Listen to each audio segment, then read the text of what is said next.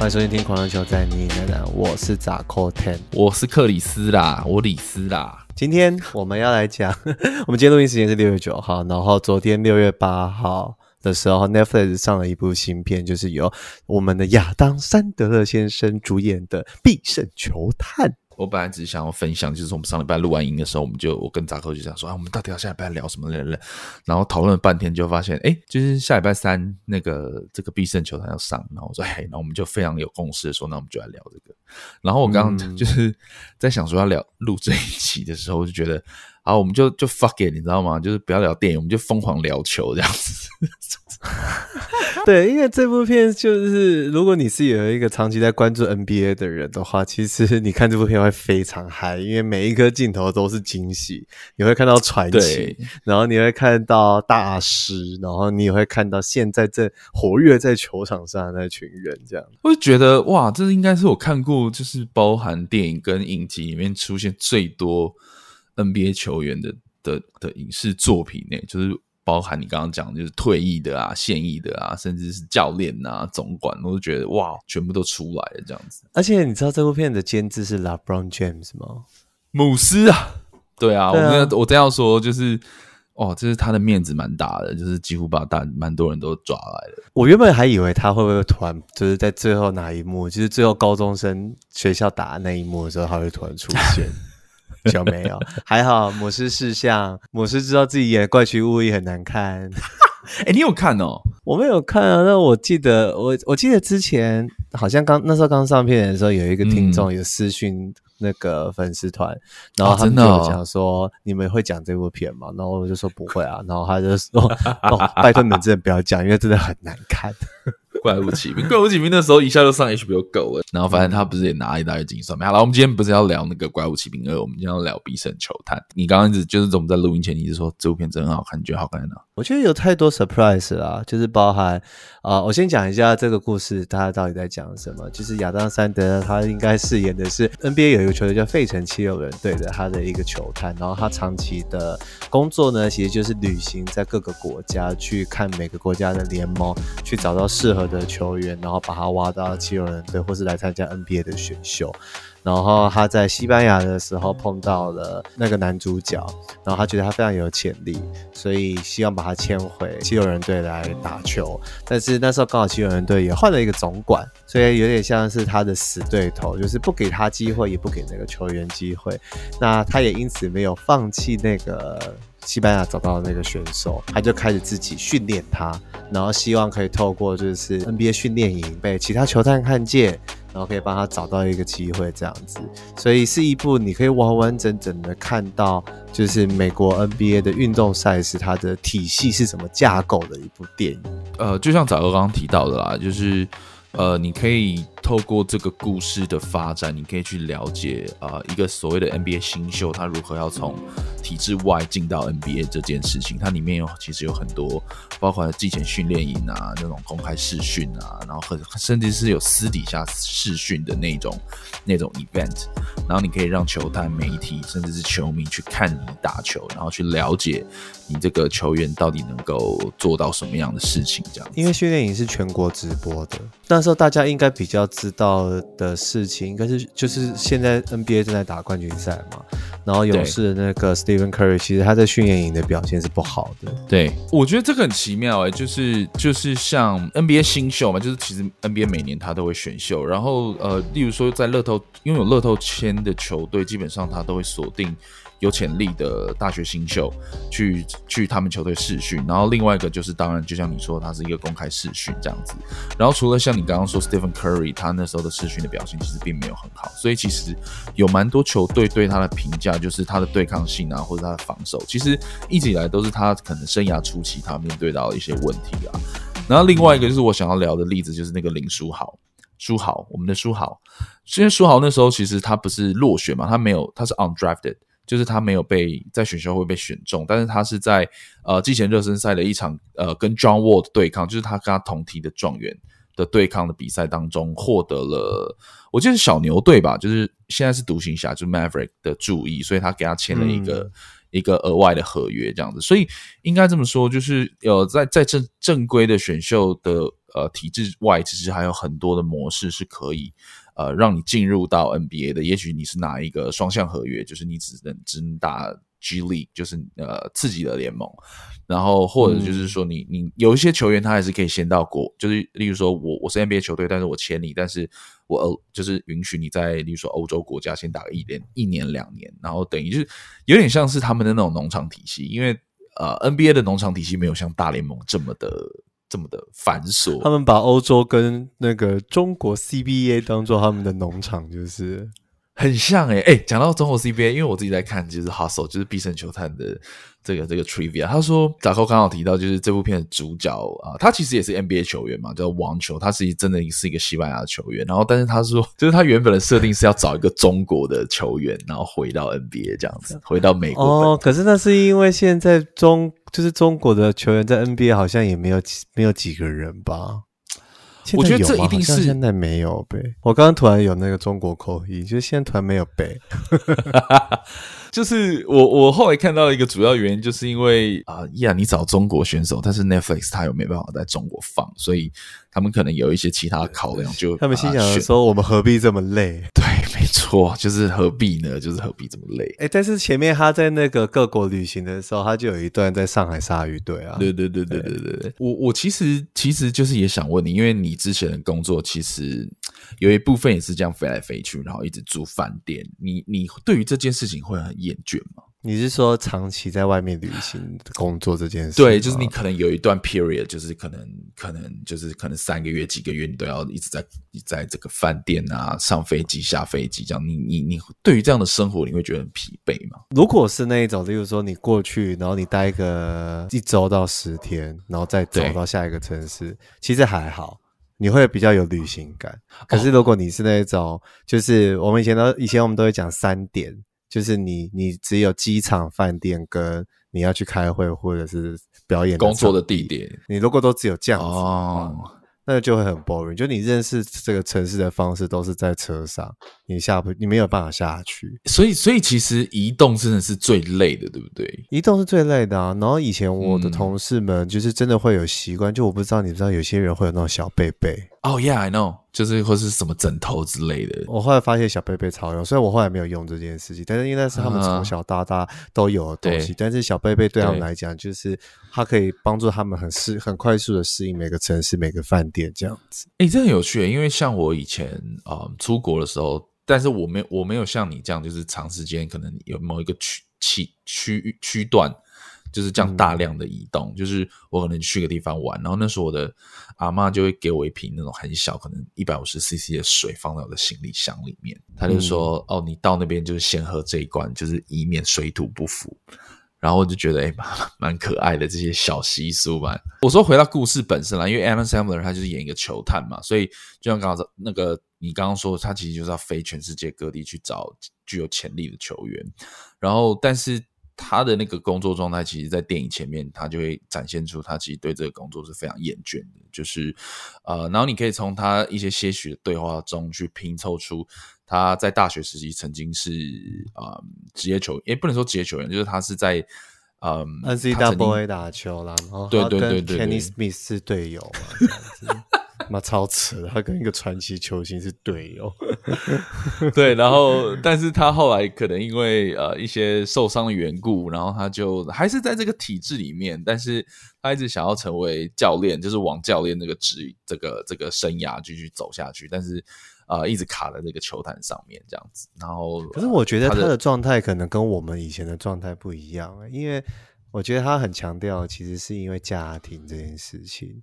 不是旅行让他厌倦，哦、是是这个旅行让他失去了很多跟家庭陪伴的时光。虽然他没有刻意琢磨这件事情，但是你大概知道他的理由是这样子的。就是我觉我觉得你讲到一个重点的，因为我现在。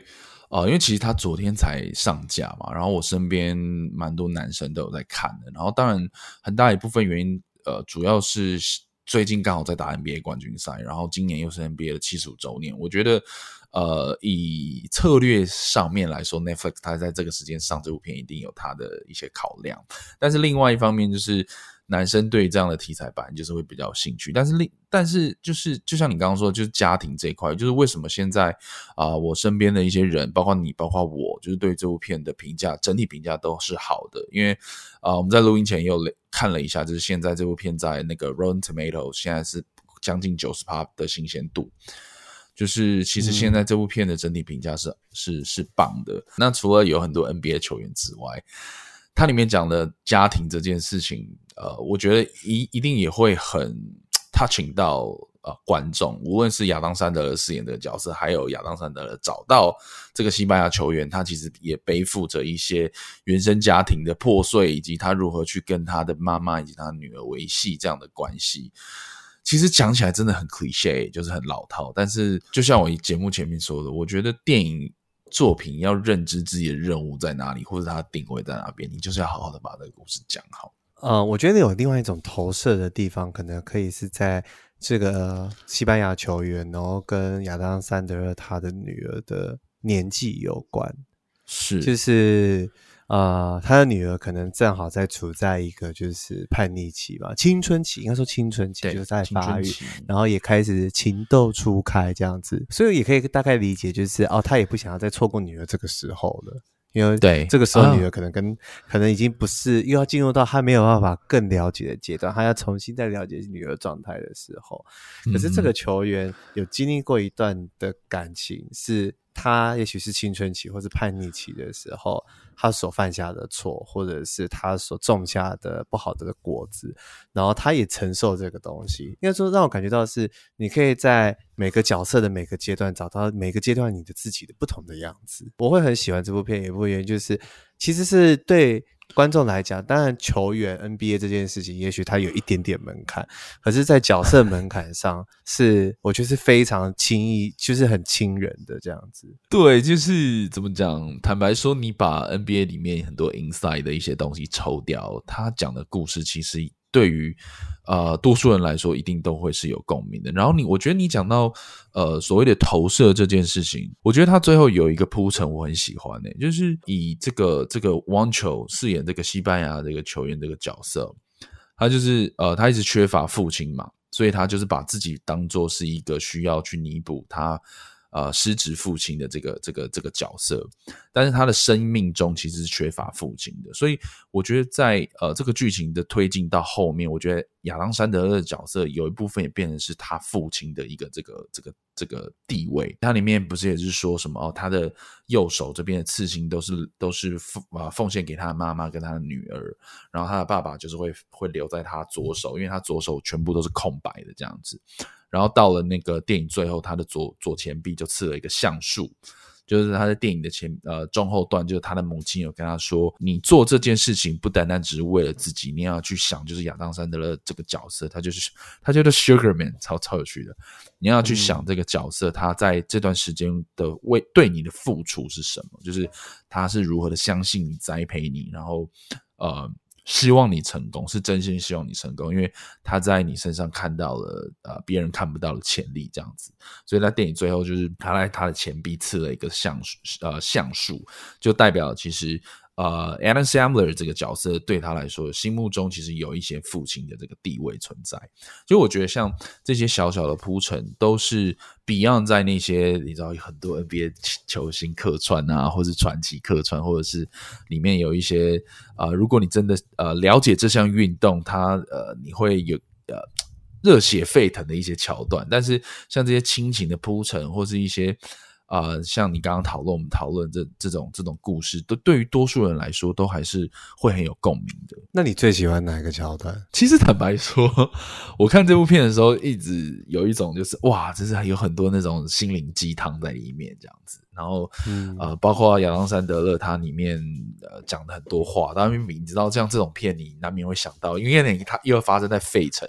所以你一定会想到那个洛基嘛，因为洛基他也是发生在费城，然后也是一个 underdog 的故事，就是一开始也没人看好他，然后他就在那个就是设备很差的地方，然后去练拳啊，自己练，嗯，对，然后其实你你里面有很多桥段是这样子嘛，然后透过一个蒙太奇的方式去去表现出表现出就是亚当·山德勒饰演那个角色如何训练他这样子。那真的要说我喜欢什么桥段，其实。嗯，那时候我们在写这部片的预告的时候，回想就蛮多的，就是大家就发现哦，呃，亚当·山德勒其实呃比较少演这种比较认真的角色或是电影。那呃，当然，因为大家对于他的印象一定是那种搞笑片啊，或是无厘头的那种搞笑片这样子，我居多嘛。但是我自己其实很喜欢看他演这种片，就是嗯，当然前几年我忘记是一九年还是哪一年那个原传，然后呃，那部片让大家再次了解到，其实亚当·山德勒是可以认真的演戏的。但是其实，在原传之前，我 一直其实都还蛮喜欢他的表演的。我我我是说。无论是他的喜剧表演，还是他认真的表演，因为，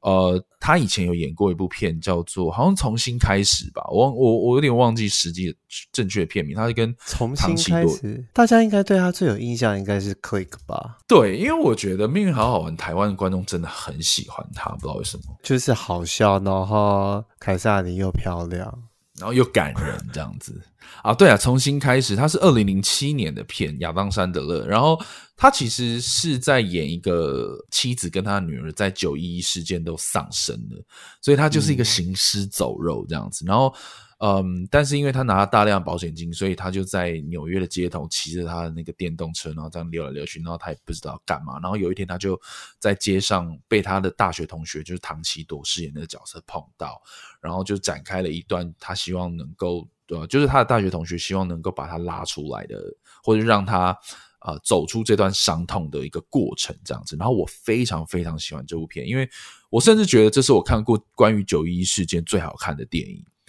然后它里面有一场戏，我觉得他演的真的非常好，就是呃，唐奇陀唐奇多就是一直带他去看心理医生，就是他希望能够敞开，嗯、呃，他希望这个角色能够敞开自己的内心，能够讲出就是这段悲伤，因为我觉得那个角色有一种他把所有的悲伤悲伤都放在自己的心里心中。那他突然想唱一首歌，我就知道，把我的悲伤。你刚刚噗嗤一上来的时候，我就觉得你要唱歌。Anyways，反正它里面有一段就是，嗯，就是呃，饰演心理医生的是利弗泰勒，然后就是他没来由或是没有一个预告的一个一个 timing，就是他突然讲出了他的太太跟他两个女儿的一些故事，就是我觉得当下我看到的时候，其实是非常感人的。就是怎么讲？我觉得有时候人在面临这样的创伤的时候，他是就是突然就打开了。或者是说，我应该说，人在面临这样的创伤的时候，他的心是突然关起来的，所以你有时候不知道他什么时候会突然打开。所以回到那个就是《必胜球探》，嗯，我其实一直很喜欢亚当·山德勒对于这样呃比较认真，我们就所谓比较认真的这种角色的演出，然后我觉得他。呈现的一种感觉，就是那种很失败者的那种氛围。我不知道你有没有这种、这种、这种同感。可是我觉得这个是他后来这几年的作品，他一直在塑造的东西。是。然后，尤其你如果，我觉得也可以推荐大家去看，就是在 Netflix 上面也找得到他这几年呃唯一的一个，就是他的 stand up 的喜剧，然后叫做《新鲜百分百》。然后它其实是整个喜剧、整个秀的内容，它是完全用歌唱的方式去带每个段子。然后我可可是我后来发现，其实是为什么后来这样剪，是因为他后来觉得他认真讲的都不好笑，他只有那些歌的方式才好笑，所以后来他把那些认真讲的都剪掉，只剩下歌。但是也大概凑起来也是大概有。七十分钟这样子，你看那部片的时候，你完全不会觉得这个人跟你平常在电影面看到他有什么差别，就是你慢慢感觉到说，他已经渐渐的把自己变成一个很 loser、很大叔的形象，有一点像我们很常在台湾里面电影看到，有点像纳豆这种角色，就是有点俗辣俗辣，或是有一点点瘪三的感觉。就是以前的那一种嘲嘲讽的喜剧感，在他身上已经消失了。可是我相信这一定是他自己，他对他自己的设定里面，他自己有去琢磨的一块。就他可能知道他接下来发展要变成这样子。嗯、我我我觉得他其实就是没有很用力的在他的 career 上面，但是就像你说的，我觉得他很知道自己在每一个状态下，每个 period 当中，他要如何保持不一样的状态。但是这样的状态其实又可以很 stick 在这个他所谓的个人品牌上面。就是我要回到，就是我刚刚讲失败者这件事情。像我觉得你刚刚讲纳豆这个例子，我就认为是非常好的比喻，就是嗯这个怎么讲类比。就是我们呃，也可能要回到 要回到庄梦红导演为什么会这么喜欢纳豆？因为我觉得纳豆的那种形象其实就是很符合中岛他想要打造的那样的世界，就是甜蜜生活宇宙里面。就是我们在所谓的台湾的这个生活当中，一定会有那种很不起眼的角色，但是他们所面临的故事是有时候是很猎奇、是很奇幻的，我们不知道。但所谓的失败者主义，就是。啊、怎么讲呢？就是我觉得每个演员他能呈现出来的那种氛围，或是这个这个这个这个 style，都是其实都是很鲜明的。像我常常最喜欢讲的一个例子，就是啊，乔乔治克鲁尼，乔治克鲁尼他就是那种成功的白领，所以你要叫他去演一个那种工人，就是建筑工人，其实非常不搭嘎的。他一定就是演那种呃商业界成功的人士，然后然后很绅士这样子。但是我觉得像亚当·山德勒。嗯可能他从他早期的那种什么 Water Boy 啊，然后什么魔鬼魔鬼接班人啊，什么 Little Nicky，就是他其实很无厘头的无厘头的故事，甚至是他的这个故事的脉络其实都差不多，但他他主演这些角色真的就是那种那种鲁蛇啊，那种俗辣，你刚刚讲那个俗辣，对，就是那种俗辣，你知道吗？嗯，所以我这次在嗯。就是要回到这部片的时候，我在很多他的眼神当中看到的那一种表演，是很难在他这样的这个这个 generation，我们就以美国来说好了啦，就是很难看到像他 诠释的这么透彻，或者这么到底的。我觉得，嗯，就是他的那种感受已经不像，就像你说，不像是以前我们看他那种很无厘头的那种造型表演。他已经可以透过他的哦，没有哦，造型是没有变的哦。我刚刚会讲到造型是，是我突然想到魔鬼接班人那种很挫的造型啦。哦、对对对哦、呃，但是他应该是从，我觉得大概 maybe 十十二十五年前，他的外貌就是从现从那时候一直维持到现在，就是什么蛋头先生这样子。对，然后。他有没有变胖，我都不知道，因为可能十几年前他的造型都喜欢穿那种 oversize 很宽。对对，所以他就是很 steep 这件事情，就是在他的外表这件事情上。所以，所以，嗯。我觉得他他一直给我的感受是这样，所以其实我一直都蛮喜欢这个演员的。然后虽然他很多片的整体评价都蛮差的，但他这几年，因为他自己有他自己有制作公司嘛，就是那个 Happy Madison，就是前面那个打高尔夫球那个、嗯、那个那个 intro，就是他这几年跟 Netflix 的合作其实都非常的成功，就是他呃总观看数啊或者相关的 contract，他都跟 Netflix 的合作都是算很密切，所以、嗯、呃那时候。呃，他在拍原传的时候，有跟布莱德比特有在 Variety 的那个 Actor to Actor 有一个有一个对话，然后里面有个故事，我觉得很很能够表现他这个人的 career，就是。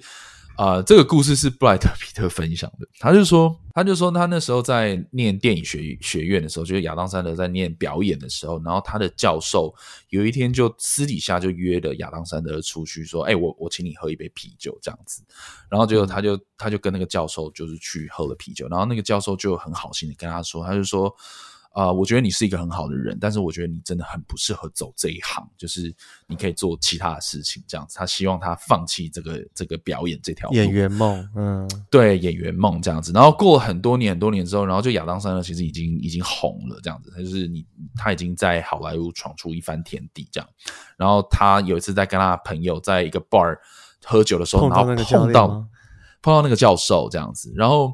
大大家都觉得说啊，你一定要趁这个机会洗他脸啊，什么什么，然后就亚当·山德勒就邀请他的朋友，就是跟这个教授介，就是介绍这个教授，然后说这个教授是我，就是他就说这个这个这个人是唯一请过请我喝过啤酒的一个教授，这样子。就是呃，我那时候听到这个故事会觉得很有趣，就他没有在当场就是就是就是就是秀一波他。对他没有就是考 C 他，或是把他从头洗到，他反而就是用了一个真实事件，但是他是说哦，这个这个教授请过请我喝过啤酒这样子，就是用一个很好的方式去化解了这件事情。嗯、所以我那时候看到这个故事的时候，我觉得很有趣，是他呃，我觉得很反映出了呃，亚当·山德勒他的生涯啦，就是你可能直直觉的想到他很多就是作品都是那种搞笑啊，那种无厘头啊，很三八这样子。但是我觉得他对于他的表演，或是对于他的生涯，其实是很认真的在看待的，不然他不会获得如此好的成绩。然后，嗯，其实也反映到了必胜球探在这个故事里面。就是呃，这个也是 Happy Madison 制作的嘛。那当然，就像呃，刚刚扎克有提到，他也有跟呃这个制其中一个制作人是 LeBron James，所以他拉了很多的 NBA 的球员进来。嗯，我觉得他呈现的这个故事其实也是，嗯，他其实并不是一个这么这么失败的人。但是，呃，我觉得你刚刚讲到一件事情很好，就是我觉得他想要进入到一个陪伴家庭的一个一个一个阶段了，他不想要再继续这样飞来飞去了。呃，我觉得我们可以从这从中我自己啊，其实像我自己好，就是我自己从这中这个故事，当然会了解到很多很多，就是很心灵鸡汤的东西啊，例如说你不可以退缩啊，或者是所谓的你要如何去面对你的失败啊，或是面对你要如何呃跟你自己对抗这样子。因为我觉得这个这个故事我，我我我跟杂货会很想要推荐大家的一个很主要的原因，而它不单单只是一个你可以看到很多 NBA 球员的一部电影，它还可以很多让你感动的地方。哇，你漏漏等讲了五分钟，好厉害，感超强。没有，我因为我只是突然想到那个故事，故事很很好笑，不是很好笑，嗯、就是我那时候听到那、看到那个对谈的时候，我就觉得哇，亚当·山德勒这个人真的很有趣。而且我觉得这部片，我我在看的当下的时候，我一直在想办法连接，就是我最近看的哪一部也是这种 underdog 的的的电影，然后就是也是发生在美国的哪个城市，然后我就会想到说，啊，就是我想不到哪部片的，但是我就会很喜欢，就是我每次都在透过这部这些片子，然后再重新再认识一个新的城市，就是像。呃，他的海报，因为我我不知道，因为我可能跟费城真的不是。欸，我觉得我觉得你讲到一个超级超级棒的点，就是我觉得这个点超棒，就是对，就像你说的，你其实可以透过呃每部电影甚至是影集重新去认识，因为你不能说重新，就是去认识一个城市，其实是更了解这个城市，对，然后包含他们一开始训练那个斜坡。我心想说啊，费城有这种斜坡，这种斜坡我我觉得在电影里面的印象，我只觉得应该只会发生在旧金山，我不知道原来费城有一个这么长的斜坡，可是你会马上有连接，然后包含就是亚当·山德一直在穿的那一件 T 恤，就是 Federal Donuts，我后来去查，就是 他那个也是费城只有才有的那个甜甜圈的品牌。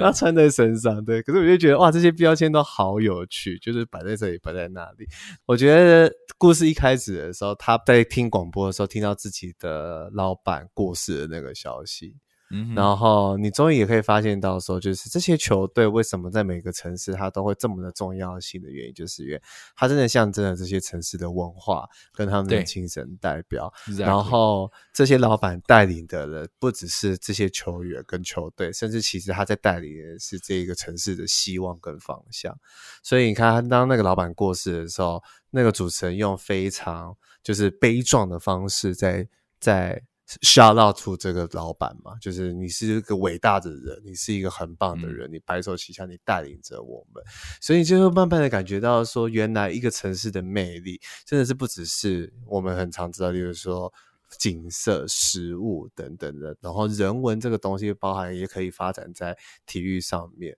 然后你也知道，台湾现在的体育运动其实也在慢慢在着重这件事情嘛。没错，我们的那些棒球或者是霹雳啊、T One 他们，其实开始都有这些主场球队去耕耘，就是在地文化这件事情。像我最喜欢哦，虽然我不是乐天桃园的球迷，但是我就会很喜欢他们的加油歌，就是他们的一些串场的表演，或者是有一些制式的一些呛死啊。呃，他都会故意用很多很多客家风、客家的曲风在里面。哦哦、这个这个东西，我我因为我也是这一两年又重新回到棒球，就是去现场看棒球。然后因为现在不是呃，基本上在呃主场打击的时候都有应援歌嘛。然后听说这个应援歌就是那个那个那个拉米狗他们开始的，是不是？应该是说他们当初就是去学那个啦，学日本的文化嘛，什么全员主场嘛，对不对？全员主场就是日本来的嘛，因为以前在日本的时候，敌对他们只能做外野，而且他们做外野是只能做一个区。对，他们不是整个外野都是他们的，然后后来，嗯、呃，桃园队的前身蓝米狗他们就是正式来实行全员主场，不然在以前其实是主队在一垒侧，右一人一边这样子，在左 在三垒侧嘛，对对对。因为我觉得你刚刚讲的就是就是嗯，职业运动非常需要一件事情嘛，就属地主义这件事，就是你刚刚讲的。其实我刚刚本来想要顺着你讲，但是你就是你刚好有讲到这件事，就是职业球队其实属地主义其实很重要的。像呃，我们刚刚讲到棒球，中华职棒其实慢慢有一些主客场之分，然后尤其是像那个 Plus League，它其实也去认定了这个所谓的属地主义如何去透过你的那个在那个地区的文化也好，就是有时候呃，你是要透过可能是呃学校。呃，学生这件事情去培养他对你这个球队的认同度，然后回到刚刚你说的，就是我们透过每部电影去认识这个城市到底是什么样的样貌。虽然可以透过导演的你知道手法去去去诠释出或者是呈现出他想要的那种风格，例如说小丑，就是瓦昆那个小丑，他虽然都是在纽约拍的，虽然他的故事是高谭市，但是他是在纽约拍，但是。你有去过纽约的，一定知道，就是不是所有的纽约都是那种，就是这么破烂，这么的，这么的肮脏。虽然某一 某一部分一定是这样嘛，有啦有啦，就是他们，但是地铁是一定是最脏的。对，地铁也有尿骚味啊，有老鼠啊，垃圾。毕竟他们也都是一百多年的地铁这样子。嗯，只是呃，你刚刚讲的这个东西，我觉得很很屌，就是很有趣，是因为呃，一样是费城。我那时候在看那个金牌拳手。我不知道你有没有看过，就是那个洛基的那个外，就是翻，就是外传电影吧，算是外传电影，就是 Michael B. Jordan 演的。嗯、然后那时候，呃，这部片在台湾没有上映，嗯，当然就是有很多的考量嘛，例如说那时候大家对 Michael B. Jordan 并不是这么的熟悉，而且如果你有看这部片的话，你就知道它其实是一部黑人电影。然后后来有一次我在飞机上看了这部片，然后我就觉得哇，这部片其实。第一个很好看，第二个就是因为它很好看，所以它在那时候在北美卖得很好。然后第三个就是，我觉得我那时候在想说，如果这部片在台湾的话，可以用什么方式去做操作？然后其中一点就是，我觉得应该可以好好介绍费城这个城市，因为我觉得费城这个城市就有点像是我们的台湾的那种台南，你知道吗？就是那种古都。就是他是呃，一七七六年，就是说美国独立的时候，他一开始在那边签署美国那个呃独立宣言啊，然后他一开始首都也是在费城啊，然后有一些这种比较文化历史的东西在里面的。但回到体育面，就是在必胜球段里面，他前前面就其实你可以看到很多所谓的涂鸦，然后这这些涂鸦可能有呃历史的球星，像那个 Dr. J 嘛，然后 Allen Iverson 嘛，然后甚至是现在 Joel Embiid 啊，什么什么 blah blah blah。就是就像你说的，这些文化其实是延伸到整个城市每一个人民当中的，所以我觉得里面有另外一个桥段，我觉得很有，就是呃那时候亚当山德勒要把这个西班牙球员从西班牙带回美国的时候，但是因为他在当地有那个攻击的那个有一些罪嘛，所以他就被拿关进小教、嗯、不是小教室，关进小房间，然后后来就请他们七六人队，感觉很像哪个 YouTuber 的系列。他后来就请他们的那个球队的那个律师，就是可能就是处理一下这样，然后结果他那个律师最后就跟他说：“啊呀，就是记得帮我们带回总冠军就好了。”对对，就是我觉得这个对于呃，在当地就是你真的是 dedicate 在这个体育上面，他们其实就真的只希望你把这个东西，就是这个冠军带给我们人民。然后我觉得。无，虽然这个所谓的一般人民，你没办法上下场比赛，或者是你不是 part of 的这个 organization，但是你是 part of 这个 city，我觉得他们都会与有荣焉。就是我觉得这个是职业运动发展到可能像美国那种的地步的时候，它会是非常迷人。但是我觉得台湾现在也在慢慢的走向那一步，我觉得很好。呃，其实可以看一个 Nike 的广告，你就可以真的感觉到，就是这些球星。真的在美国这些城市里面，它的重要性跟影响力到底有多大？真的是带领着整个市的的市民在一起往前进。LeBron James 那时候还在热火的时候，然后他有一个广告是他在他从他家出发，然后他沿路其实就会有很多人认出他，然后他可能骑脚踏车，然后很多人就会骑脚踏车跟着他。然后就说：“哎、欸，老布朗，我们可以跟着你吗？”他就说：“OK 啊，OK 啊。”然后他们就跟着老布朗，可能去那边的公去公园跟人家三对三，然后可能去啊迈阿密的迈阿密的海滩上面，然后去游一下泳。然后最后老布朗就是想要去呃热火的主场投格兰训练一下的时候，然后所有人就放下他们脚踏车在外面等他。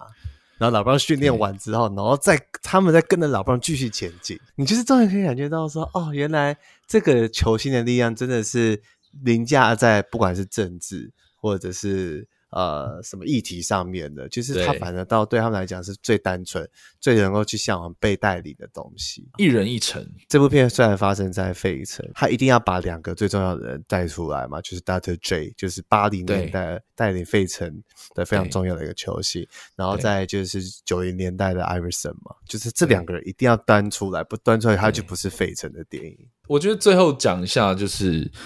嗯，可能跟体育也跟这部电影有关啦。就是嗯，当然，就像我们稍微有提到，就是在这部片当中，你要把这个西班牙，因为他其实在街头篮球挖到这个素人的，但是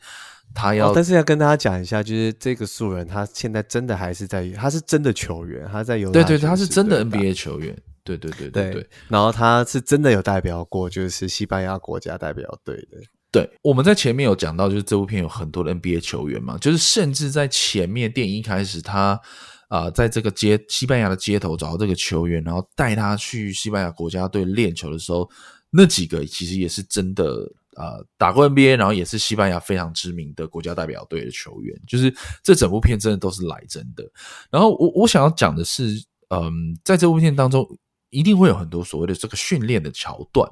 就是你要如何把一个、嗯、一个璞玉磨成一个一个钻石这样子，嗯，然后我就会深深的感受到，哇，为什么 NBA 球员这个这么窄的门这么难进的原因就是这样。你看他刚刚说 NBA 球员的这个最低薪资是年薪九十万美金，美金哦，就是最低薪资。然后你就知道，就是像我们平常在。电视节目前，呃，电视机前面看那些比赛，真的下场的那些球员，他们在下场之前要付出多少的努力跟训练，才能达到那样的技巧？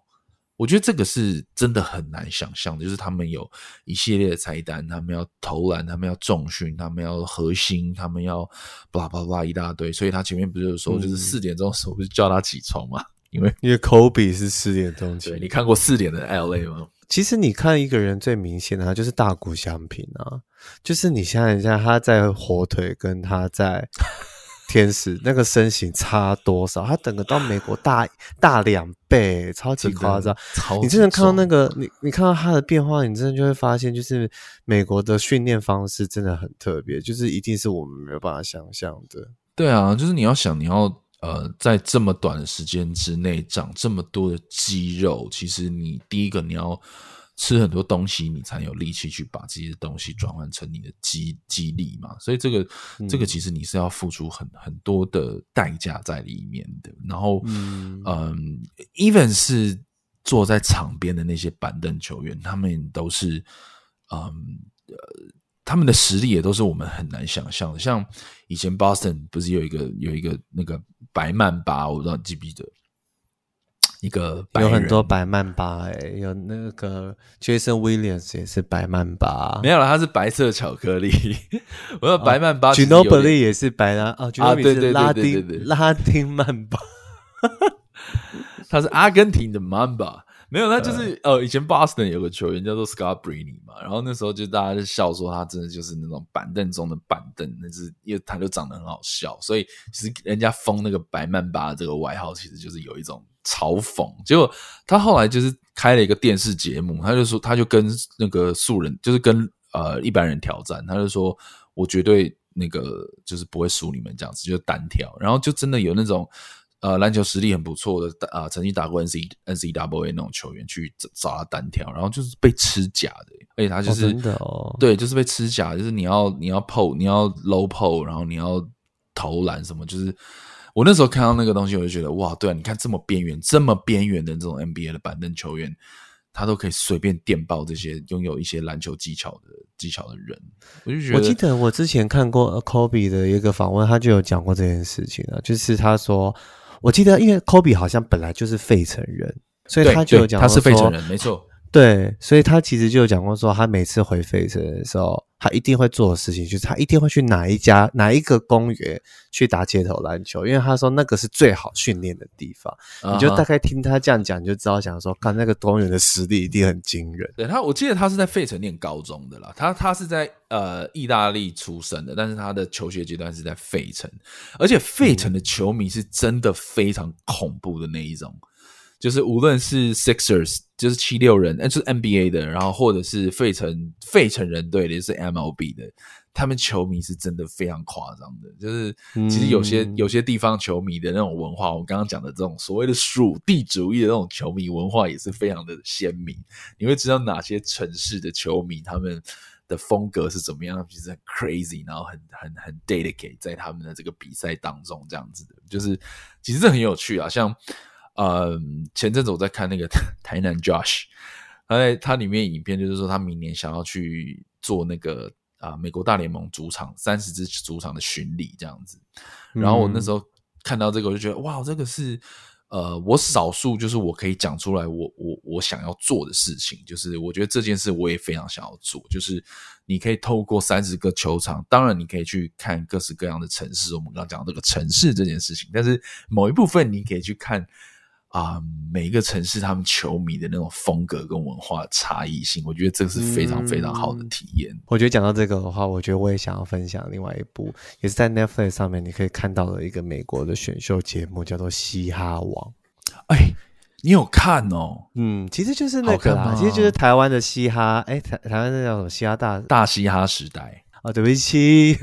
对不起，没关系。嘻嘻哈时代对。然后我觉得大家如果对美国文化跟嘻哈文化有兴趣的话，其实也可以看，就是嘻哈王的这个选秀节目。然后我觉得在里面看到最好玩的东西，就是我们不要用城市区分好了，我们就把美国分成东岸、中岸、东岸、中部跟西岸这样子。然后你就会发现，光是东、中、西的风格就差超级多。就是我我看完的感受是，我觉得我，东岸的 rapper 真的都超凶、超 gang 的。嗯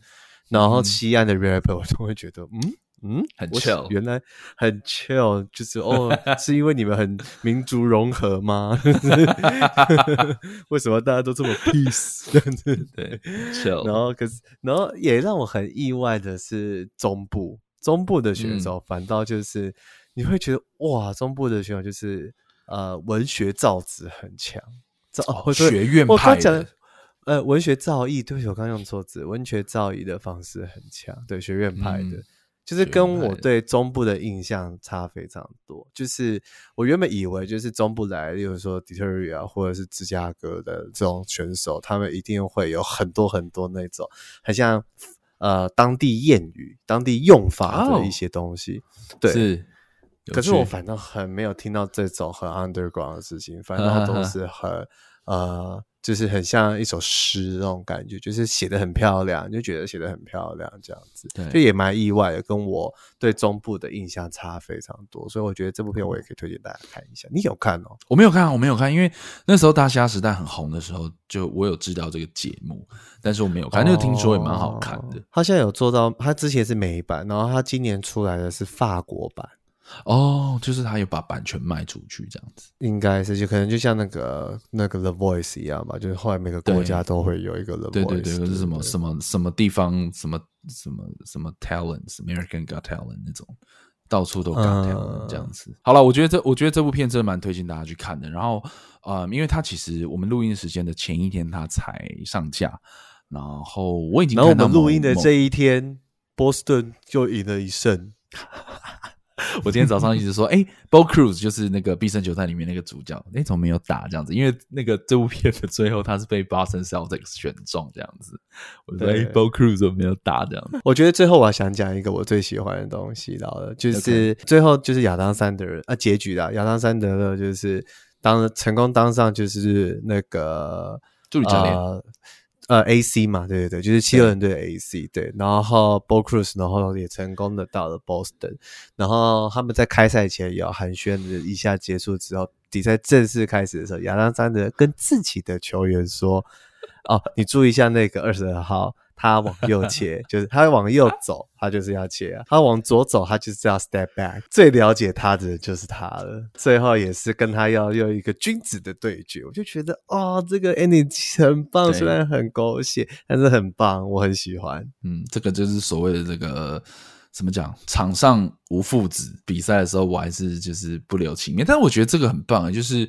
你对你的对手付出最好的实力，就是最好的尊重。我我其实都蛮相信这件事情的，嗯、就是，呃，我们可能在一些三级棒球会看到一些那种什么二十几比零的那一种，有些人就会觉得说，啊，你都二十几比零了还是怎样？但是，